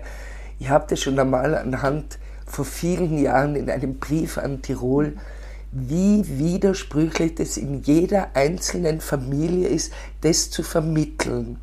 Krieg geht gar nicht. Krieg ist die unintelligenteste Lösung für Konflikte. Krieg geht immer auf Opfer von Unschuldigen. Gewalt ist abzulehnen, Waffengewalt ist umso mehr abzulehnen, aber wir sollen alle die Schützen ehren. Wie erkläre ich das einem vierjährigen Kindergartenkind? Vor dem Problem steht nämlich jede Familie. Dann die ganzen Fastnachtstraditionen. Burbe, Burbe, Burbe, Fastnacht. Über eine einzige Frauengruppe wird regelmäßig berichtet, das sind die Frauen von Batsch. Wie erklärt dem vierjährigen oder Volksschulkind, an den Orten, wo es diese Burbefasnachten und diese Männer-Events gibt, dass sie bis dahin als mittragen darf, dass sie diese Traditionen hoch ehren soll, nur äh, mitgehen leider nicht. Mhm. Das ist auch im Sinne von, dass man versucht, die Rollenbilder aufzubrechen, ein absolut verheerendes Gegensignal. Und es ist zutiefst verletzend für ein Mädchen, über das wird nur nichts geredet. Und es ist eine Einübung in die zweite Reihe von Anfang an. Und das findet in Tirol ganz viel unter sogenannter Tradition mhm. statt. Das regt mich schon, das ist sozusagen schon der erste Punkt. Und auch oft, was für mich ein Rätsel oft ist, wie dienstbar sich in diesem Geiste viele Sportler und Sportlerinnen machen. Es ist für mich ein großes, rätselhaftes Kapitel, aber das würde jetzt zu weit führen. Warum gibt es diese unglaubliche Affinität zwischen Sport und Politik? Mhm. Auch und gerade in Tirol. Klammer zu, es würde zu weit führen. Und natürlich ist es auch wiederum ein Jammern auf, auf, auf, auf hohem Niveau, weil von, von der Lebensqualität, von der Infrastruktur, von den Dingen, die bei uns funktionieren und so weiter, leben wir natürlich in Zuständen, von denen die halbe Welt nur träumen kann. Also auch gleich wieder mit den Beschwerden etwas herunter. Aber ich muss ehrlich gestehen, dass die Aussicht auf mehrere Jahre Lueckbrückenneubau, die mir meinen wichtigsten und einzigen Fluchtweg aus Tirol ziemlich einschränkt, Richtung Bella Italia abschneidet, hängt so als kleiner Wermutstropfen über meine beginnende Pension. Ich habe Angst davor. Und um es jetzt überspitzt zu formulieren, das Tollste an Tirol ist, dass es nur 30 Kilometer von Italien entfernt ist. Das ist für mich ein großer Vorzug. Ansonsten habe ich natürlich mein Leben lang an Tirol zu knoffeln gehabt, weil mir Tirol immer wieder Stoff gibt und gerade diese Tourismusabgabe, man weiß inzwischen, dass so wie in der restlichen Gesellschaft, auch bei den Künstlern und Künstlerinnen, die obersten 10% sehr gut leben und die 90% und das ist seit mehreren Jahren in mehreren Studien bekannt, an oder unter der Armutsgrenze. Und von denen wollen Walser und Hördel eine Tourismusabgabe? Es ist so schrill, dass man es gar nicht fassen kann. Wollen wir es damit bewenden lassen? An dieser Stelle unterbrechen wir das Gespräch ein letztes Mal. Wir lassen uns vom Kulturjournalisten Joachim Leitner ins Raucherkammerl der Tiroler Tageszeitung entführen. Jedes Mal, wenn da, also hier bei der Zeitung, für die ich arbeite und in deren Raucherkammer ich mich jetzt gerade zurückgezogen habe, der Name Barbara Hundecker fällt, was in den vergangenen Jahren dank Preisen, Preisverleihungen, Büchern und Buchpräsentationen relativ oft der Fall gewesen ist. Immer dann also sagt einer der Altvorderen oder einer, der gern und warum auch immer zu den Altvorderen gezählt werden möchte, dass diese Hundecker ja früher einmal, früher, früher, hier gearbeitet hat. Im Korrektorium hat sie gearbeitet. Dort also, wo die meisten dieser Altvorderen nur dann persönlich aufschlagen, wenn irgendwas ganz tragisch daneben gegangen ist oder droht ganz tragisch daneben zu gehen. Und dort im Korrektorium, das weiß ich aus eigener Erfahrung, ist unglaublich oft wenn nicht Schlimmstes, so doch wenigstens Schlimmeres verhindert worden. Trotzdem glaube ich, dass der Hinweis, dass diese Hundecker, die Betonung muss man sich wirklich auf diese vorstellen, ähm, die hier einmal gearbeitet hat, das sagt vermutlich viel mehr über Selbstverständnis der Altvorderen und meinetwegen auch der Zeitung, für die ich arbeite, aus, als über die Dichterin Bahu. Und trotzdem hat sich für mich, als ich diese Information, dass diese Hundecker hier einmal gearbeitet haben soll oder eben gearbeitet hat, etwas vielleicht nicht vervollständigt, aber es ist trotzdem ein Stück weit vollständiger geworden, weil die Bahu in meiner kleinen, oft einmal heillos verkopften und gelegentlich unglaublich durcheinander geratenen Welt sowas wie eine Korrektorin ist eine, die die Worte und die Sätze prüft, die die Aussagen, das, das Nichtgesagte, Angedeutete, sogar das, dass man vielleicht nur so zwischen den Zeilen ahnen könnte, auf, auf Bedeutung auf, abklopft, darauf, ob es richtig ist. So macht sie es in ihren Gedichten, in ihren Einwürfen, in ihren Kopfbällen, in ihrer Public Poetry, in Einlassungen im öffentlichen Raum, aber auch im halböffentlichen, im kleineren Kreis. Und für mich, als einer, der für diese Zeitung schreibt, ist die Bahu eben auch eine Form von Korrektorin, eine, wenn man ganz große Worte nicht scheut, ideale Leserin, eine Leserin, wie ich sie mir vorstelle und eine Leserin, der ich und deren Ansprüchen ich dann ja auch manchmal gelingt es und manchmal wird es auch nicht gelingen, gerecht werden möchte. Das heißt, immer dann, wenn ich mich hinsetze und was schreibe und im Schreibprozess bin und irgendwie mit Floskeln und, und, und, und Phrasen um mich schmeiße, kommt dann irgendwann der Moment, wo ich mir denke, oha, oha, Achtung, was würde die Bahu oder was wird sich die Bahu denken, wenn sie das morgen in der Früh beim Frühstück oder am Nachmittag beim Kaffee oder wann auch immer liest. Und dadurch, glaube ich, ist auch in diesem Fall, wenn nicht Schlimmstes, so doch Schlimmeres verhindert worden. Vom Alberto Moravia weiß ich, dass er über Pasolini gesagt hat, der Pasolini ist ein Dichter gewesen ein echter Poeta, einen, so einen echten Dichter, hat der Moravia gesagt, gibt es nur ein, vielleicht zweimal im Jahrhundert. Bahu ist für mich eine solche Dichterin, eine Poeta. Das muss man im Italienischen gar nicht, gar nicht gendern. Und wenn wir gerade beim Italienischen sein und ich eh schon viel zu lang äh, in den Worten des unsterblichen Lucio Dalla, una pacca sulla spalla e via. Ich muss jetzt leider weiter. Und zwar nicht arbeiten, sondern Fußball schauen. Inter gegen Milan, Champions League. Und wenn jemand weiß, was das heißt, dann die Bahu. Kommen wir von Tirol und Tiroler Traditionen zu den literarischen Traditionen, also wieder ganz was anderes. Und so anders oft auch nicht. So anders, na eben, genau.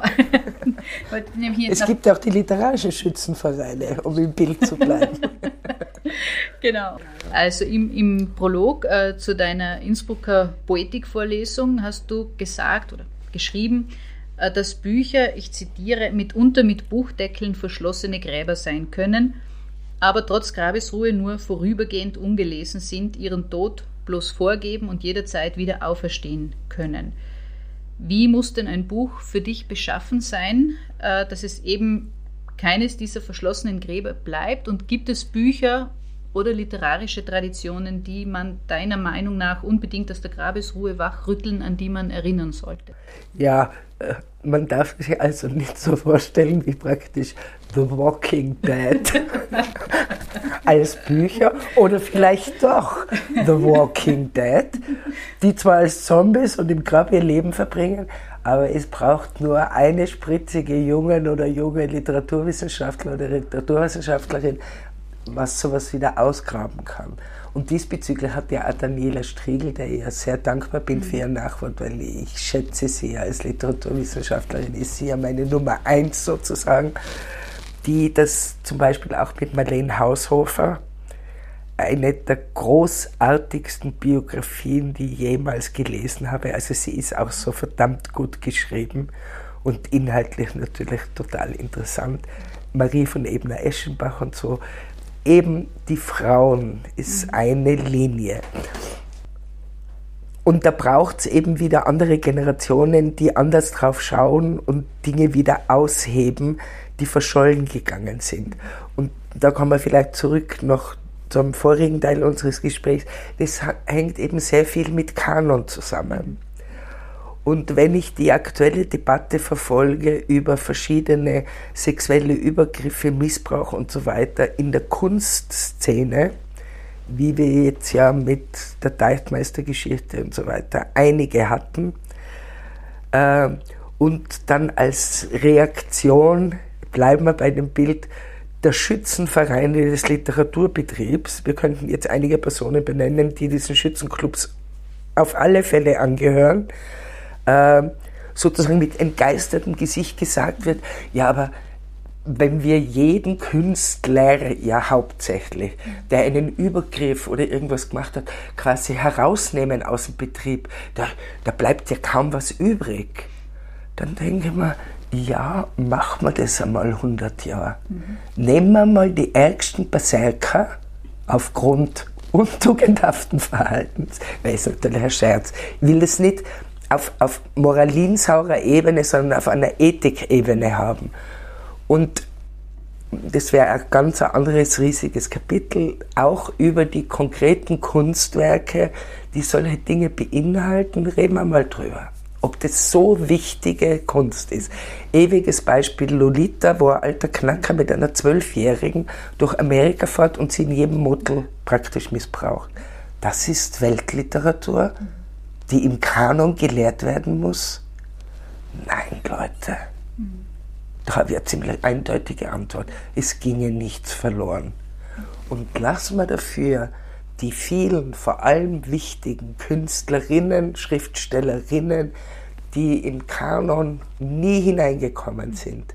Und da tut sich ja schon einiges aber natürlich das Verhalten auch in, in der Gegenwart gegenüber Schriftstellern und auch Lyrikern ist ja immer noch anders wie zu den Frauen. Auch wie sie rezensionsmäßig behandelt wird, wie groß das Echo ist, wie ernst es genommen wird, in welchen Kontext es gesetzt wird, wie das im Kanon wieder intertextualisiert wird und so weiter. Die Arbeit macht man sich bei Frauen ganz oft nicht. Also das aufzubrechen und vieles, was verschütt gegangen ist, zugunsten von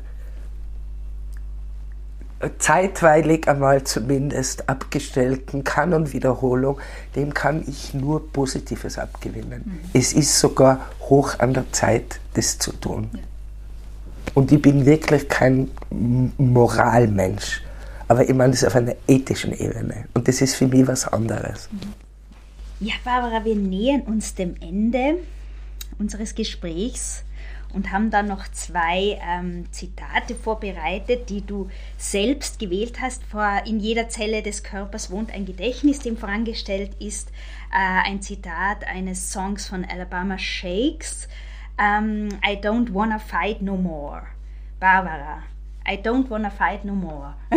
Was hat das mit dir zu tun? Ich finde das eine ziemlich altersangemessene Aussage.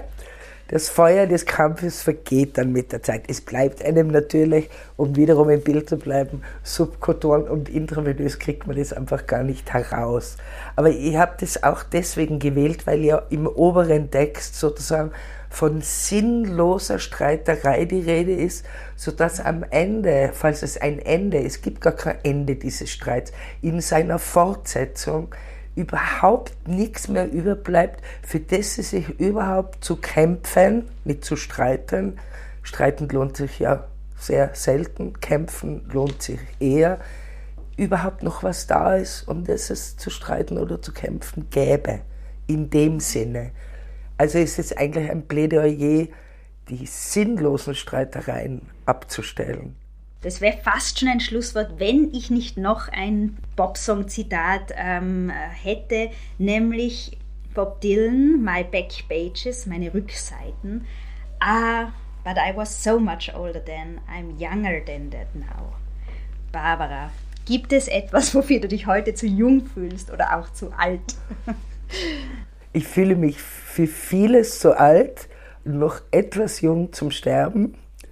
Und ähm, insofern, das ist ja wieder ein sehr kokettierendes Zitat natürlich. Typisches Dylan-Zitat, oder? Typisches ja. Dylan-Zitat. Und äh, alle, die unter dem Altersprozess leiden, sagen, ich fühle mich aber viel jünger als damals. Was wieder aus einer anderen Ecke des nicht akzeptieren Könnens von Alter kommt, womit ich ja wirklich überhaupt keine Probleme habe. Ich weiß und ich merke, dass ich schon 60 Jahre gelebt habe. So ist es nicht. Ähm, aber von dem, und das hängt sicher mit meiner individuellen Lebensgeschichte zusammen, äh, was ja, finde ich, neben den vielen konkreten gesellschaftspolitischen, politischen Dingen, die man benennen kann, das entscheidende Kriterium und ein riesiger Unterschied zwischen Menschen ist, hatte ich eine glückliche Kindheit oder hatte ich keine glückliche Kindheit? Hatte ich eine sichere Kindheit oder eine unsichere Kindheit? Hat mir in meiner Kindheit was bedroht oder hat mich nichts bedroht? Es fällt mir also immer noch, auch mit 60, ganz schwer, mich auf Dichter und Dichterinnen einzulassen, die von ihrem paradiesischen Kindheitsgarten zum Beispiel erzählen. Da komme ich, das sagt mir nichts es ist schön zum Lesen oder so, aber es, es berührt mich nicht. Und insofern, aufgrund meiner individuellen Lebensgeschichte, kann ich dann doch sagen, I'm so much younger, I'm so much younger than that now, äh, weil der Grad meiner Freiheit und meiner gegenwärtigen Unbelastetheit. Und das ist ja die einzige Chance, wie man traumatisierende und schlimme Dinge im Leben verarbeiten kann. Es muss zumindest das Positive so ansteigen können, dass es gleich stark ist. Ideal ist natürlich, wenn es drüber kommt. Wenn man nicht einmal dieses 50-50 im Leben dann herstellt, und das gelingt ganz vielen schwer traumatisierten Menschen nicht, Klammer auf, schaut euch bitte die dieswöchige Doku auf Arte über Kindesmissbrauch in der katholischen Kirche an. Es stockt einem der Atem. Nebenbemerkung, ein Text im neuen Band, er lautet Motettenkabinett, setzt sich genau auch mit Missbrauch in der Kirche und zwar in Kirchensprache auseinander, Klammer zu. Wenn einem es also nicht gelingt, zumindest 50-50 zwischen dem Schlimmen und dem Guten im Leben herzustellen, dann hat man eine schwierige Situation, eine sehr schwierige. Und das ist mir aber gelungen, kann ich jetzt sagen. Und insofern, ich, war noch nie so frei in meinem Leben, wie ich jetzt bin. Ich bin in meinem Leben auch freiwillig und aus eigenem Willen und weil ich es gern gemacht habe, sehr, sehr viele, sehr verbindliche soziale Beziehungen eingegangen, die ja wirklich ernst genommen habe und die einen, einen, einen ganz gewichtigen Teil in meinem Leben ausgemacht haben. Und jetzt bin ich frei. Ich bin altersfrei. Drum, klopf, klopf, klopf. Meine Lunge und alles andere in meinem Körper soll bitte noch ein Weilchen durchhalten. Barbara, besser könnten wir es jetzt nicht sagen und mehr können wir dir nicht wünschen. Wir können dir aber noch mehr positive Momente, Gedichte wünschen und alles Gute zum Geburtstag. Vielen Dank für das Gespräch. Ich sage danke. Danke für eure gründliche Vorbereitung. Schön, dass ihr auch heute wieder dabei wart. Wenn euch gefällt, was wir machen, dann erzählt anderen von unserem Podcast. Abonniert unseren Kanal, lasst uns eine positive Bewertung da und folgt uns auf Facebook, Instagram oder Twitter. Auf all diesen Kanälen findet ihr auch das Literaturhaus am Inn, dem es sich zu folgen lohnt. Das letzte Wort, eins, das positiv in die Zukunft blickt, geben wir Barbara Hundecker.